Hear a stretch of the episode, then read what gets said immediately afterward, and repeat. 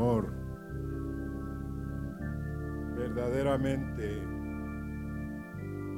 tú eres santo, Señor. Apartado, separado, Señor. Y anhelas un pueblo separado, un pueblo, Señor, que glorifica tu nombre y que se separa de las naciones, de los pueblos, Señor. Gracias. Te damos en esta mañana, Señor, y te bendecimos y te glorificamos. Amén. Siéntense, hermanos.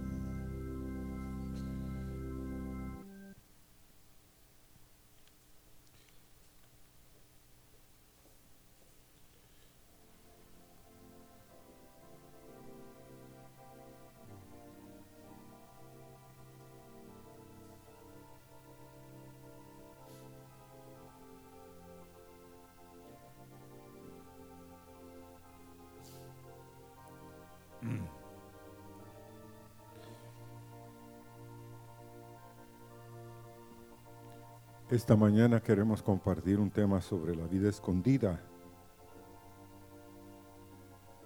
La vida que muy pocos quieren vivir, pero es una vida que no pasa desapercibida de Dios. A medida que tú y yo avanzamos en el camino celestial,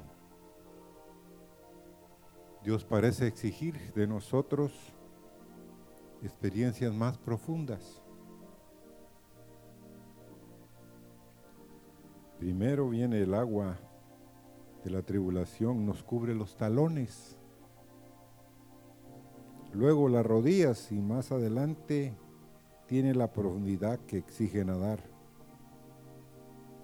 Y la mayoría de nosotros, cuando las aguas de las tribulaciones nos llegan a los tobillos, pues no nos obligan a nadar. No es necesario nadar cuando solo los problemas nos llegan a las, a las rodillas. Pero es bueno que el Señor gradúe nuestras tribulaciones llegan a ser serias, pero resultan en bien para nosotros.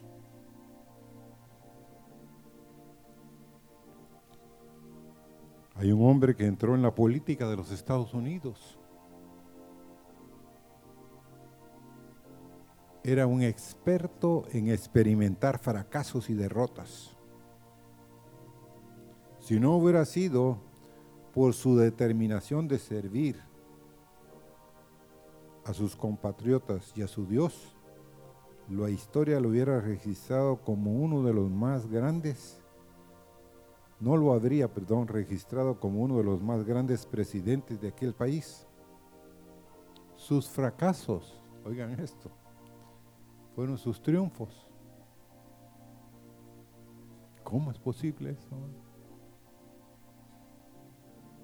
En cada fracaso, este hombre seguía adelante. Su primer fracaso político fue cuando perdió un escaño en la legislatura de Illinois. Y sus amigos lo persuadieron a que mejor se dedicara a los negocios. Fracasado en esto, tuvo que pasar 20 años pagando deudas Su fracaso siguiente fue la pérdida de la joven con quien se iba a casar. Después se casó con otra que fue una espina en su carne. Otro fracaso en su lucha por la felicidad. Su segunda meta política fue el Congreso no solamente perdió esta, sino que la Oficina de Tierras de los Estados Unidos y el Senado fueron ocupados en toda esa época por sus oponentes. la mayoría, dice, de los hombres habrían perdido su valor después de tantas derrotas. Pero este hombre empezó a perseguir logros más elevados aún. Pensó que podría ganar la presidencia en 1850, pero fracasó y lo intentó nuevamente en 1858. Pero Douglas lo derrotó. Fracaso tras fracaso. Tremendos y desastrosos fracasos. ¿Quién no ha oído hablar? ¿Quién es el hombre? Abraham Lincoln, ciertamente. Sin embargo, nadie puede decir que era un fracasado. La historia lo registra como uno de los más grandes presidentes de los Estados Unidos. Y uno al leer esto dice, no, no tenía ninguna oportunidad este hombre. ¿Verdad que no, hermano? Seamos honestos. Se levantó del polvo el hombre. Ahora, hablemos de una vida escondida. Pero primero empecemos a hablar de una vida superficial. Vamos a Marcos 4, hermanos, por favor.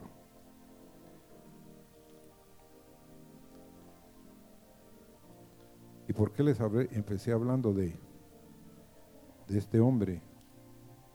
Por dos razones. Una es, hay aquí hombres y mujeres que han intentado infinidad de veces y como dijo el hermano esta mañana, estamos exactamente al medio tiempo. Falta el otro medio tiempo. Y si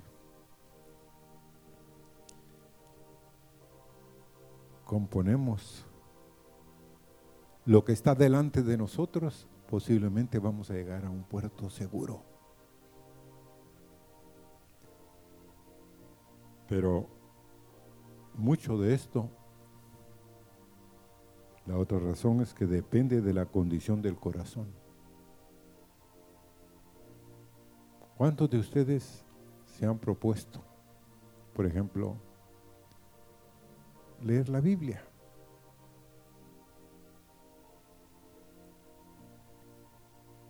Y cada vez notan ustedes que llegan al medio año y se dan cuenta que están un mes un mes y medio atrasados.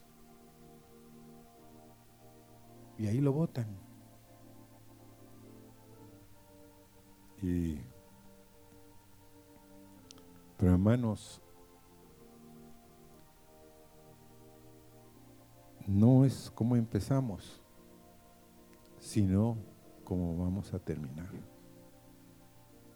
Tenemos que crearnos métodos, metas a las cuales queremos llegar. Porque si no, nos va a pasar lo que le pasó en Marcos 4, en el cual el sembrador salió a sembrar.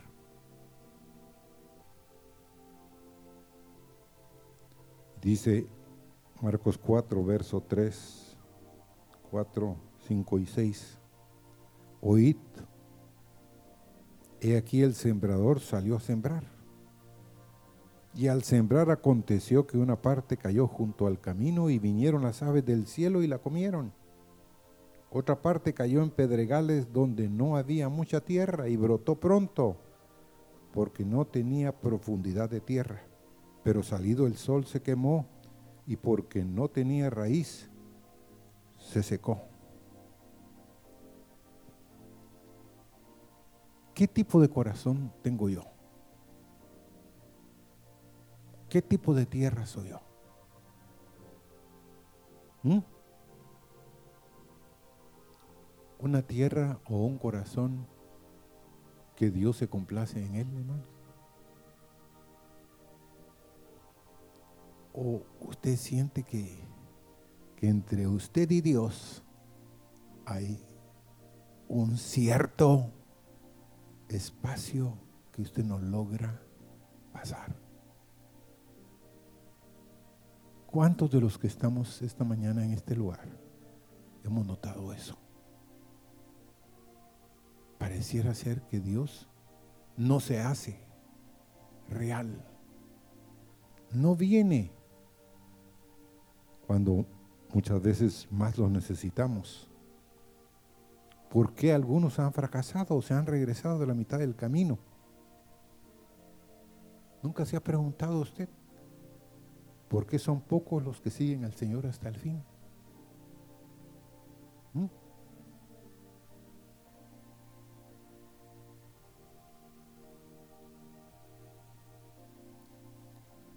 Algunos de ustedes, yo me acuerdo cuando recibí al Señor, en esa época estaba muy dispuesto a abandonarlo todo, a consagrarme totalmente al Señor y a seguirlo pero se empezaron a presentar pruebas.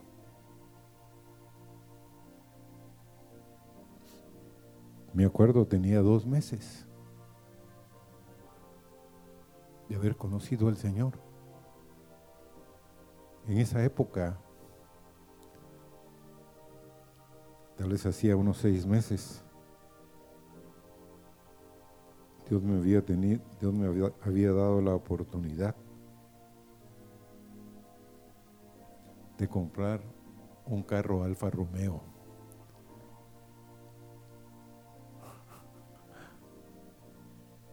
Y solo lo tuve seis meses. Porque tuve un accidente. Un hombre en otro vehículo se atravesó en una calle. En esa época en Guatemala había estado de sitio y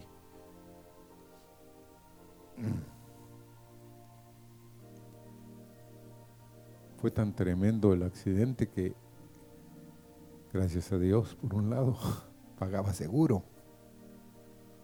Pero el seguro me quitó un año del vehículo. Total es que me dieron el dinero, una parte del dinero.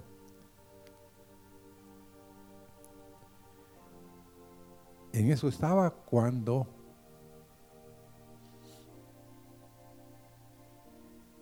en la compañía en la cual estaba trabajando, fui a, a ver un partido de fútbol de, del equipo de la fábrica, al Trébol, en Guatemala. Y, yo había comprado una chumpa bien, bien bonita. Y abrieron el vehículo porque y se robaron la chumpa y otras cosas del carro. Era un pick-up, no era mío el pick-up, era de la compañía. Tuve que comprarle chapas. Total es que yo empecé a analizar. Valió la pena el tomar la decisión por Dios. Empecé a ponerlo en la balanza. Y miren, Así hay muchos aquí.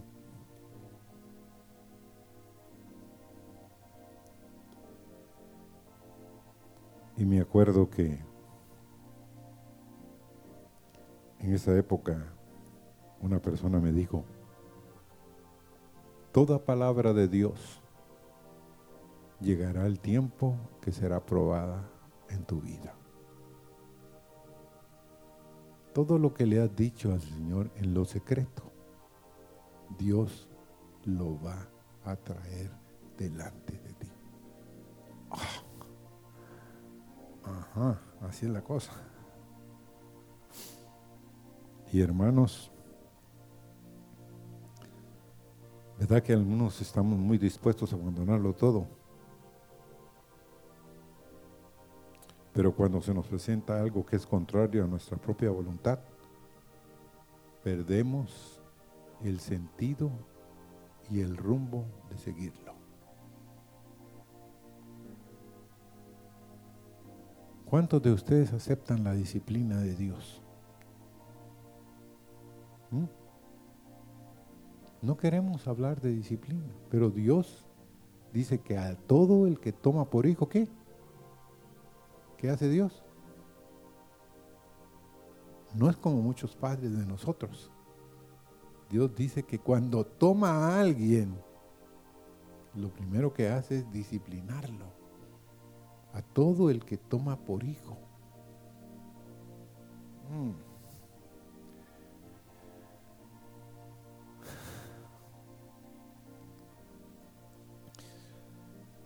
Otra cosa es que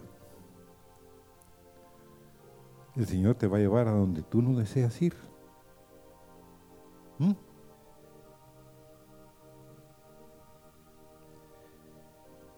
Y muchas veces vamos a rechazar lo que Él escoja.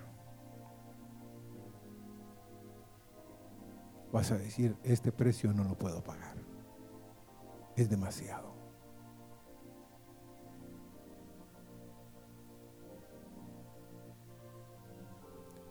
Por esta razón tienes que, tienes que darte cuenta que sí a veces no lo podemos pagar. Pero si te corres a Dios, te consagras y le dices, bueno Señor, como Jesús, pase de mí esta copa. No quiero tomarla. ¿Sabían ustedes que Jesús de Nazaret le decía al Padre eso? No quiero tomarla, pero no se haga qué?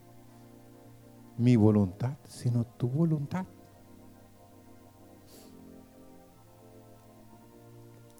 Y por eso es que viene la disciplina, hermanos.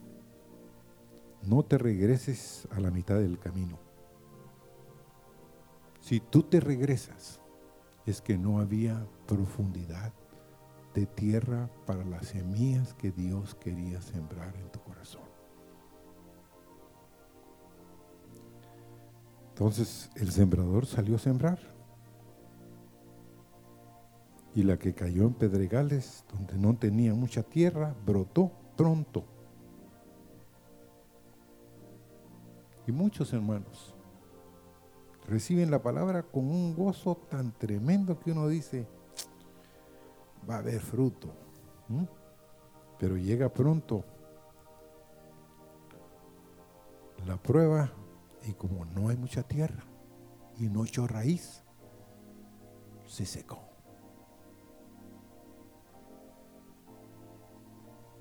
El hermano Luis Ortiz nos dijo un día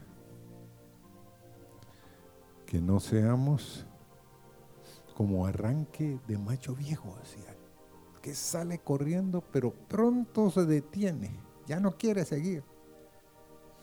Yo dije, este. Bueno, ¿cuántos de ustedes saben que las palabras de Dios traen aflicción. ¿Mm? ¿Cuántos de ustedes saben que a veces las palabras de Dios traen persecución?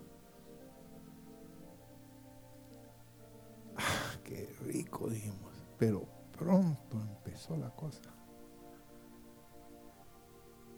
Pero ¿por qué es así la cosa?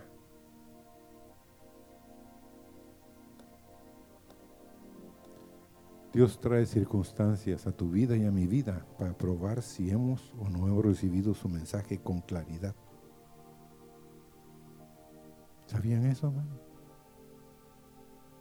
Dios es Dios y conoce qué tierra eres tú. La semilla es la misma, pero tú sabes a ciencia cierta, oye bien, qué tipo de tierra es tu corazón. Y el sol, hermanos, es la señal evidente del amor del Señor cuando no hay una abundancia de tierra. Cuando no echa raíces, se seca.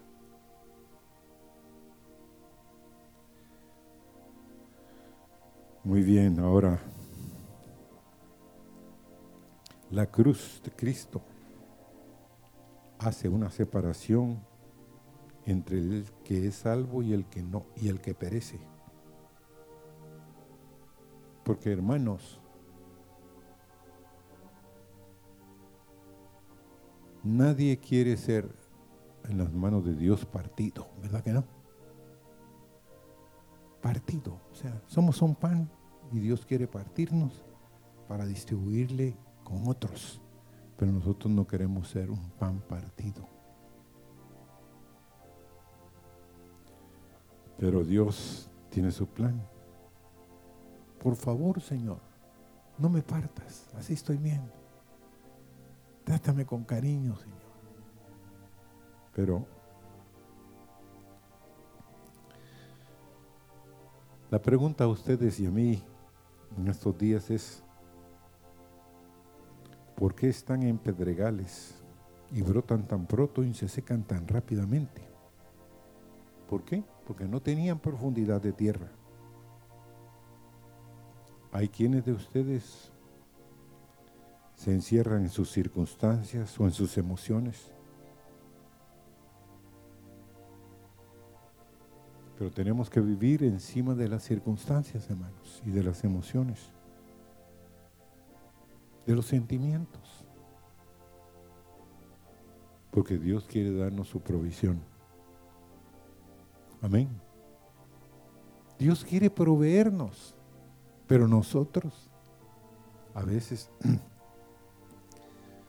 no queremos cambiar en ciertas áreas nuestra tierra.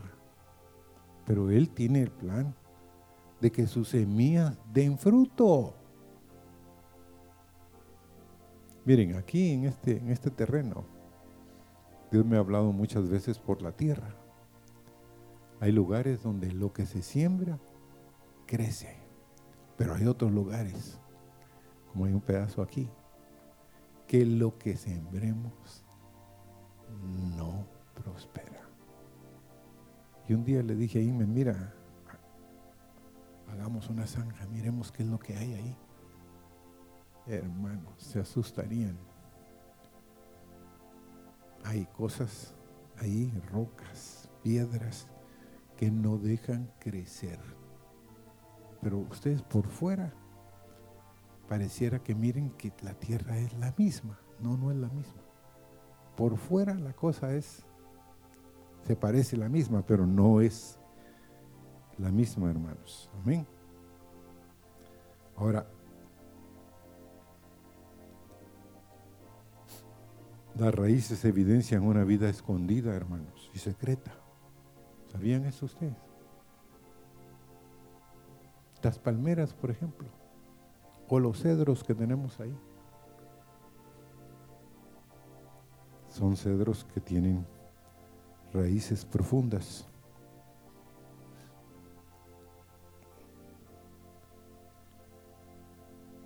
Ahora, ¿por qué el Señor dirá, vamos ahí a Mateo 6:6? 6,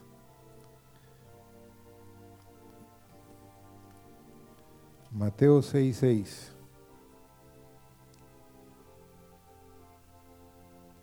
Mas tú cuando ores, entra en tu aposento y cerrada la puerta. Ora a tu Padre que está en secreto, y tu Padre que ve en lo secreto te recompensará en público. ¿Qué hemos entendido nosotros de este pasaje? ¿Que Dios qué?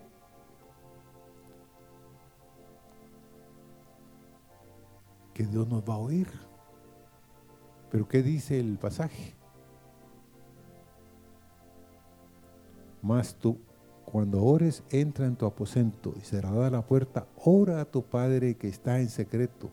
Y tu Padre, ¿qué dice? Que ve en lo secreto.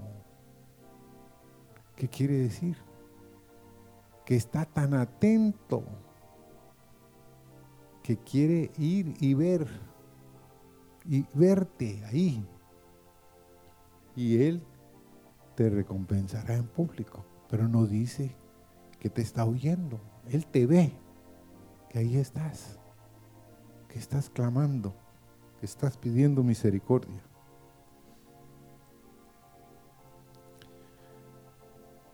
Ahora, ¿qué son las rocas, hermanos, en nuestros corazones? En Hebreos 3:15 dice, entre tanto que se dice, si oyeres hoy su voz, no endurezcáis vuestros corazones como en la provocación. No debemos endurecer el corazón, hermanos, cuando oigamos la palabra, ni tener prejuicios. A veces tenemos un yo oculto, una cosa ahí. No, no quiero oír. ¿Sabían ustedes que no es necesario ponernos las manos en los oídos para oír o no oír? Nosotros oímos lo que queremos, sí o no. Oímos lo que queremos oír y lo que no queremos oír, no lo oímos. Ahora, las rocas son corazones endurecidos. ¿Mm?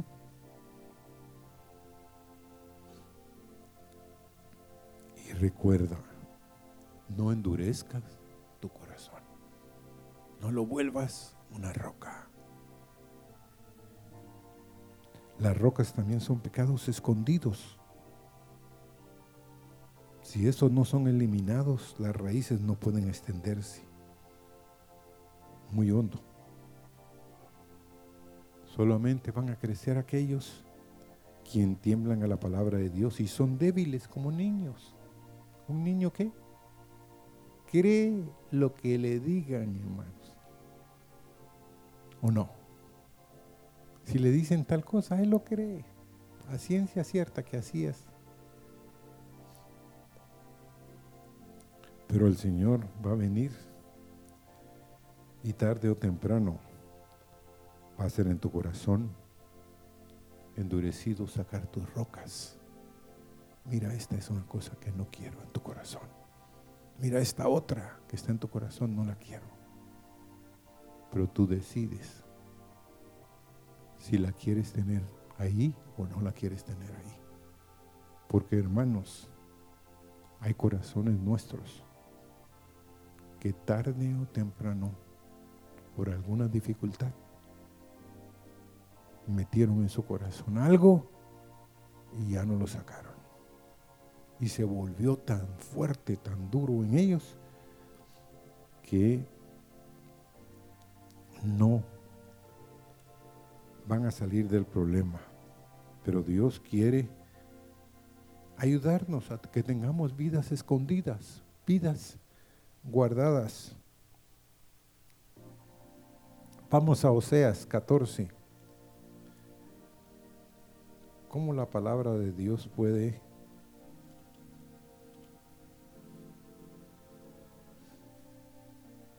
decirnos cosas como estas que van a oír esta mañana en Oseas 14, del 5 al 7.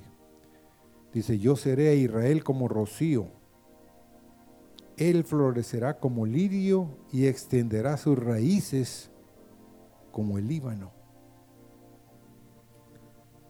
El verso 6, se extenderán sus ramas y será su gloria como la del olivo y perfumará como el Líbano. El 7, volverán y se sentarán bajo su sombra, serán vivificados como trigo y florecerán como la vid. Su olor será como de vino del Líbano. ¿Qué notaron en esos tres versos? A ver,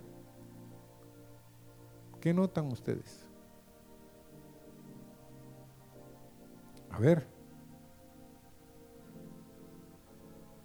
A ver, hermanos. ¿Mm? ¿Cómo? Uno sí es restauración, pero sí, porque ahí en el capítulo dice, Dios restaura a Israel y lo vuelve a Jehová. Pero alguien más alguna palabra que se repite tres veces. ¿Eh? Será como el Líbano. Ahora, ¿qué es el Líbano? ¿Por qué es famoso el Líbano? Por los cedros, hermanos.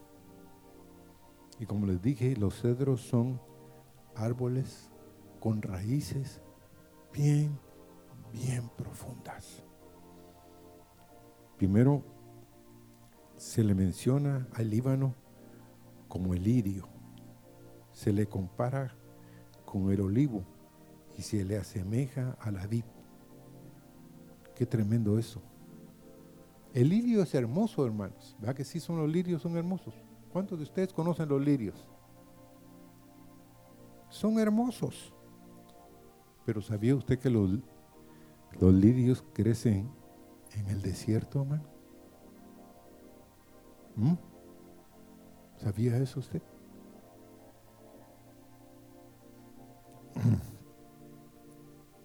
Nosotros somos el lirio de los valles,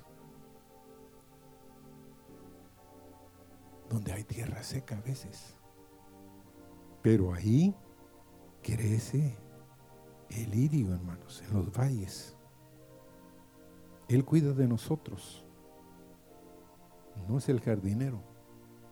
Nosotros teníamos allá en Guatemala una sección de la, de la propiedad en los extremos. Meli sembró lirios,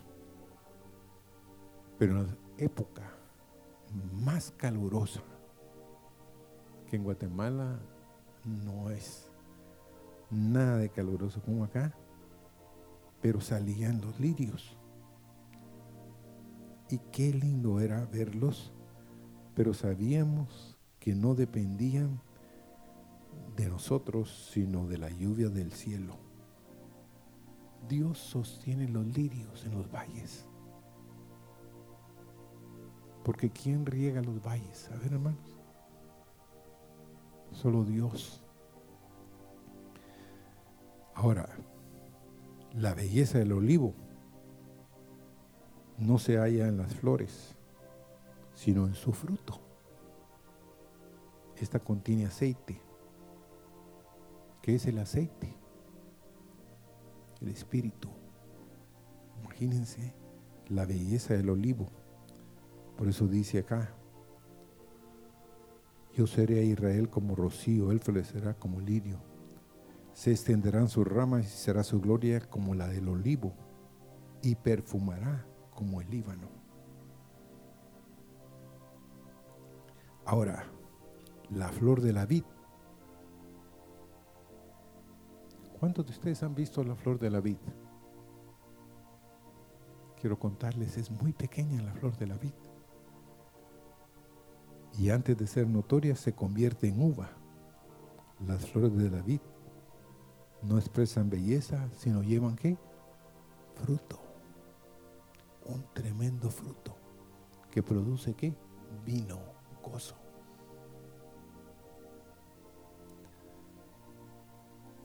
Entonces, ¿cómo es posible que Dios en su palabra compara los cedros del Líbano con la vid, con el olivo y con los lirios? Solo Dios podía hacerlo. Ahora hablemos, para terminar esta mañana, de una vida escondida. Huerto cerrado, Cantares 4:12. Vamos ahí, a Cantares.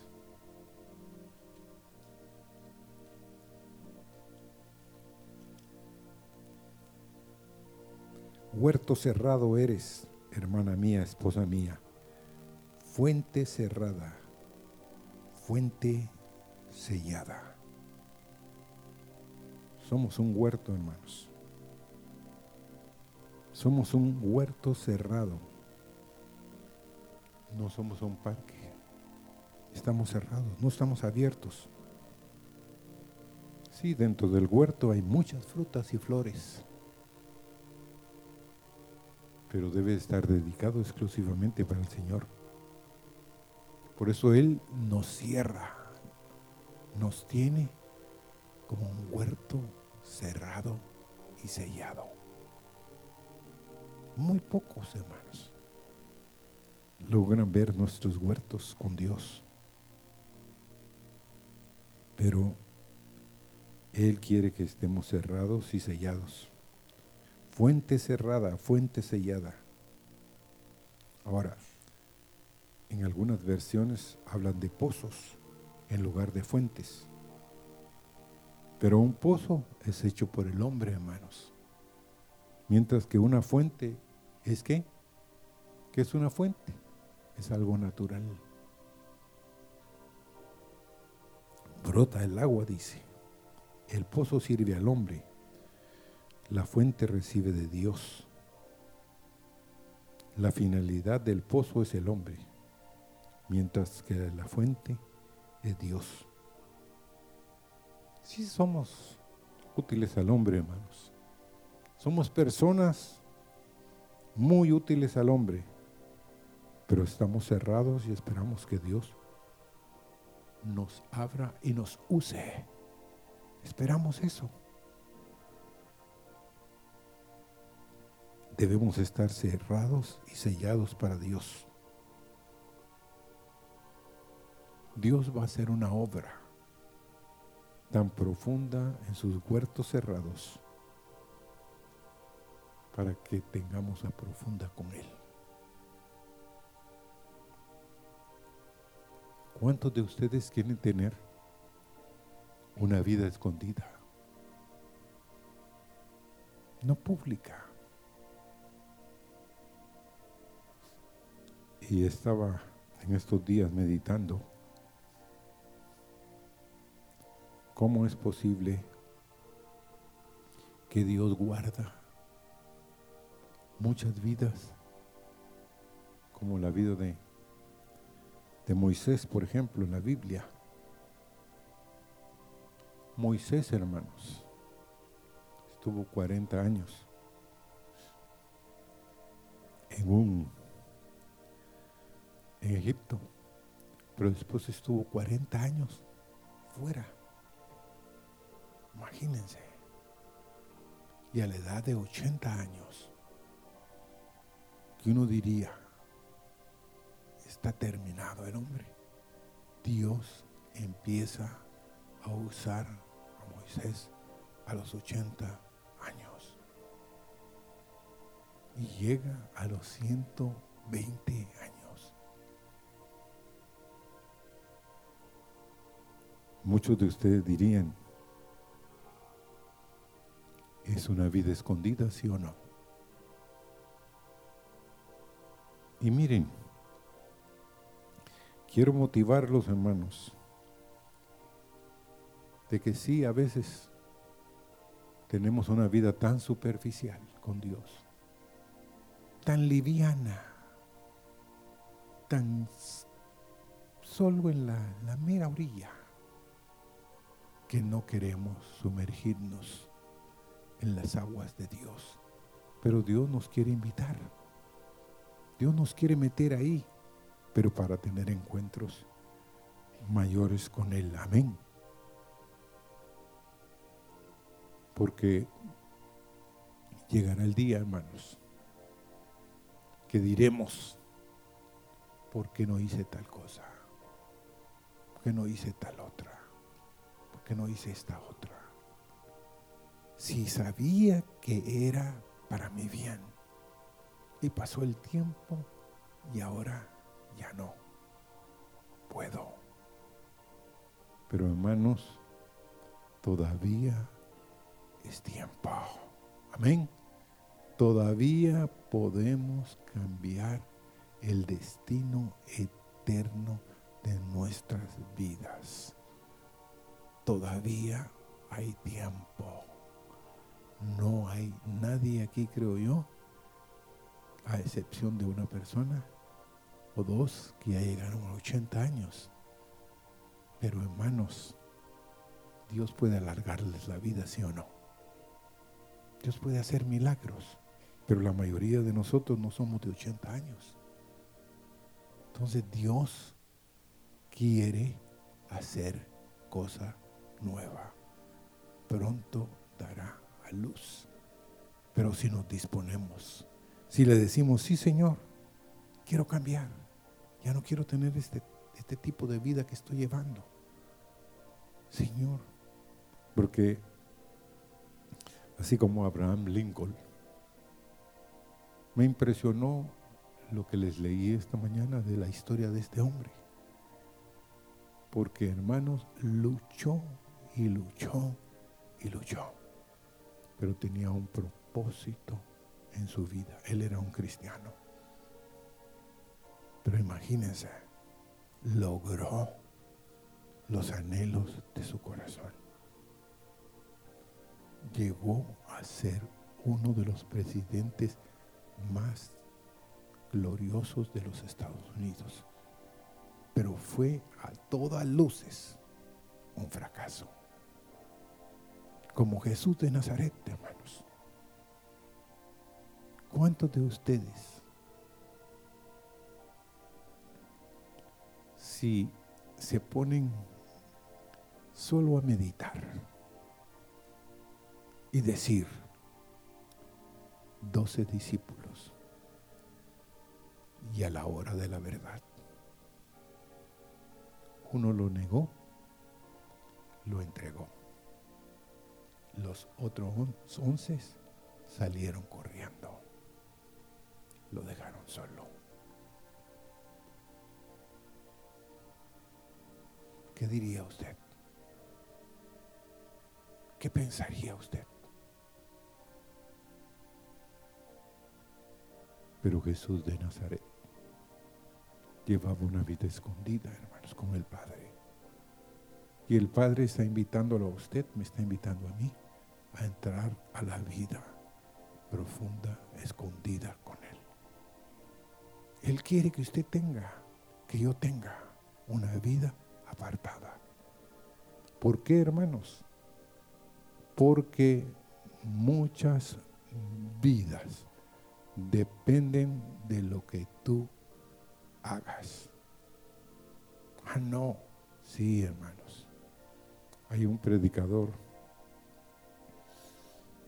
tremendo predicador, que me dijo, no estoy de acuerdo con ese canto, de que muchas vidas dependen de lo que yo haga. Entonces, pero lo repetía y se lo repetía un montón. Hasta que un día me colmó. Y como yo conocía su árbol genealógico y de dónde había venido y qué había sido de su vida, yo le puse el por qué él no aceptaba que muchas vidas dependen de lo que él hiciera. Y cuando le dije, me dijo, ¿quién te dijo? Le dije, no importa quién me dijo lo que corroboré era de que efectivamente él había hecho cosas en su vida pasada que habían afectado la vida de otros. Entonces él no quería aceptar. Y le dije, no, arrepiéntete. Arrepiéntete y Dios puede cambiar el destino eterno de esas personas a las cuales tú afectaste. Porque hermanos, lo que hagamos, digamos, afectará la vida de otros. Y aunque lo hayamos hecho en lo secreto, aunque a lo escondido, en que nadie me vio, Dios te vio. Amén.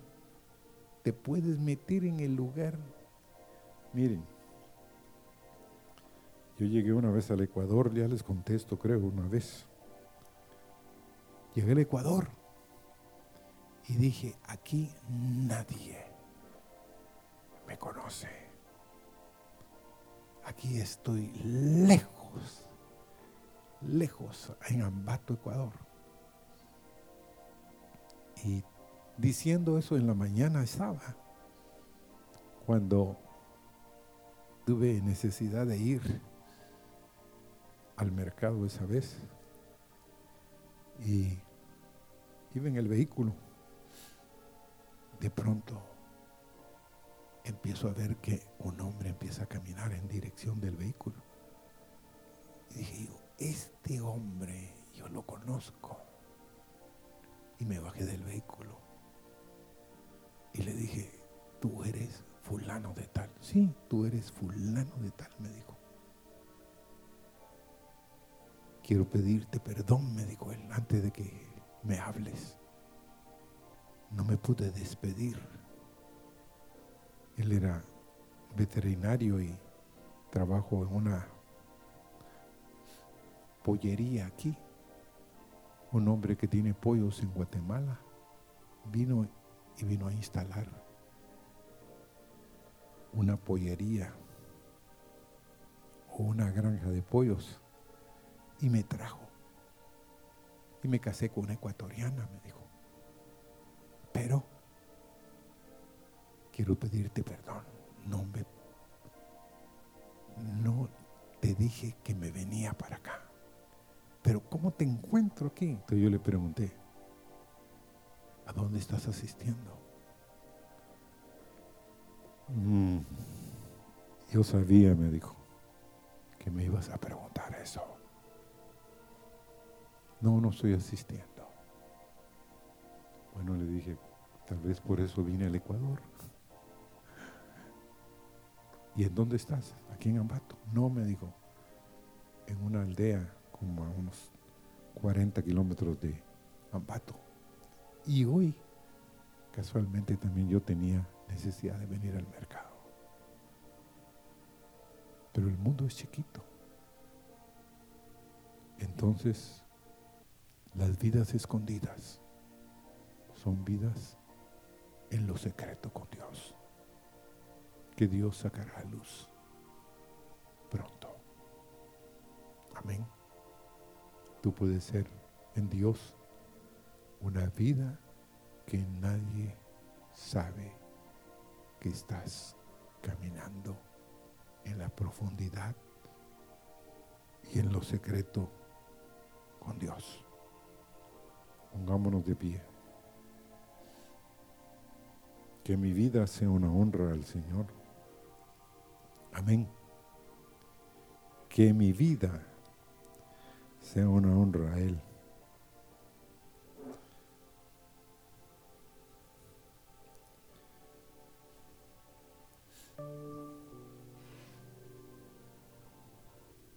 Gracias. Que mi vida sea una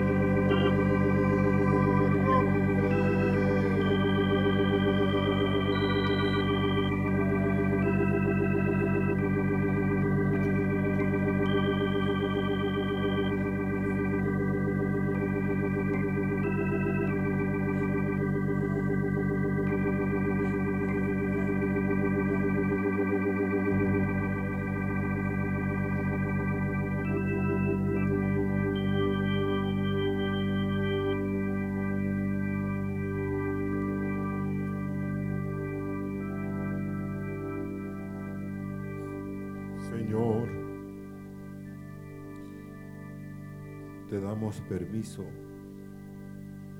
que tu cruz haga una obra profunda en nosotros y ponga fin a nuestro yo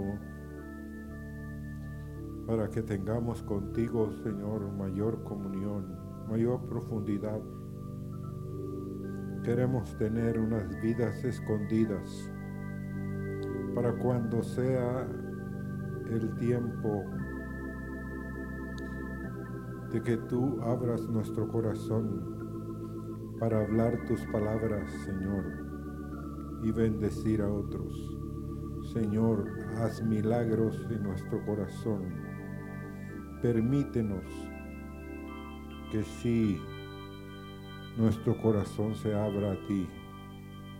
Porque Señor, muchos están dependiendo de que lo que nosotros digamos y hagamos.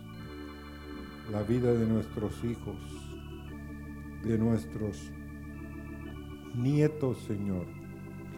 La vida de muchos dependen de cosas que nosotros hagamos, Señor. Danos tu gracia y tu favor, Señor. Aleluya.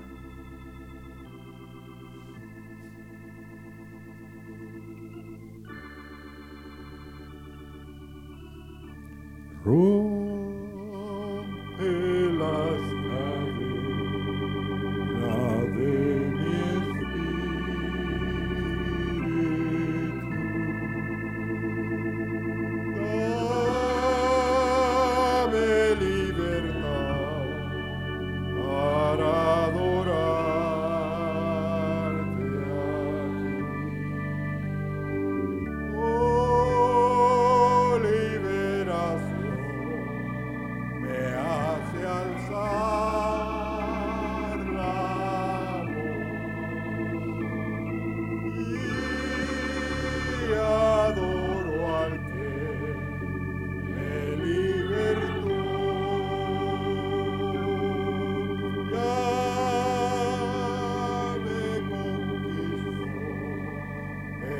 Amen.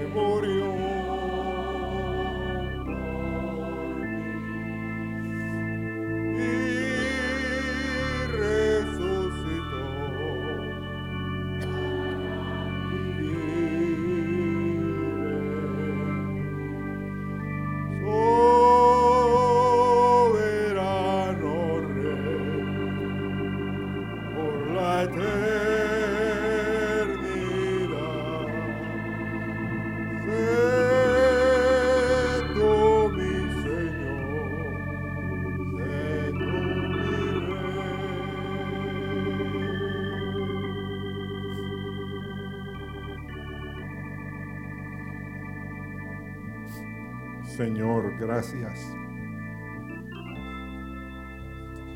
Y queremos, Señor, antes de despedirnos, rogar porque tú hagas un milagro en Honduras, Señor. Señor, Honduras, Señor, necesita un milagro, un milagro de los cielos, Señor, un milagro de tu corazón, Señor, para salir de la situación en la cual estamos en estos días, Señor. Padre, muévete, manifiéstate, manifiéstate, Señor.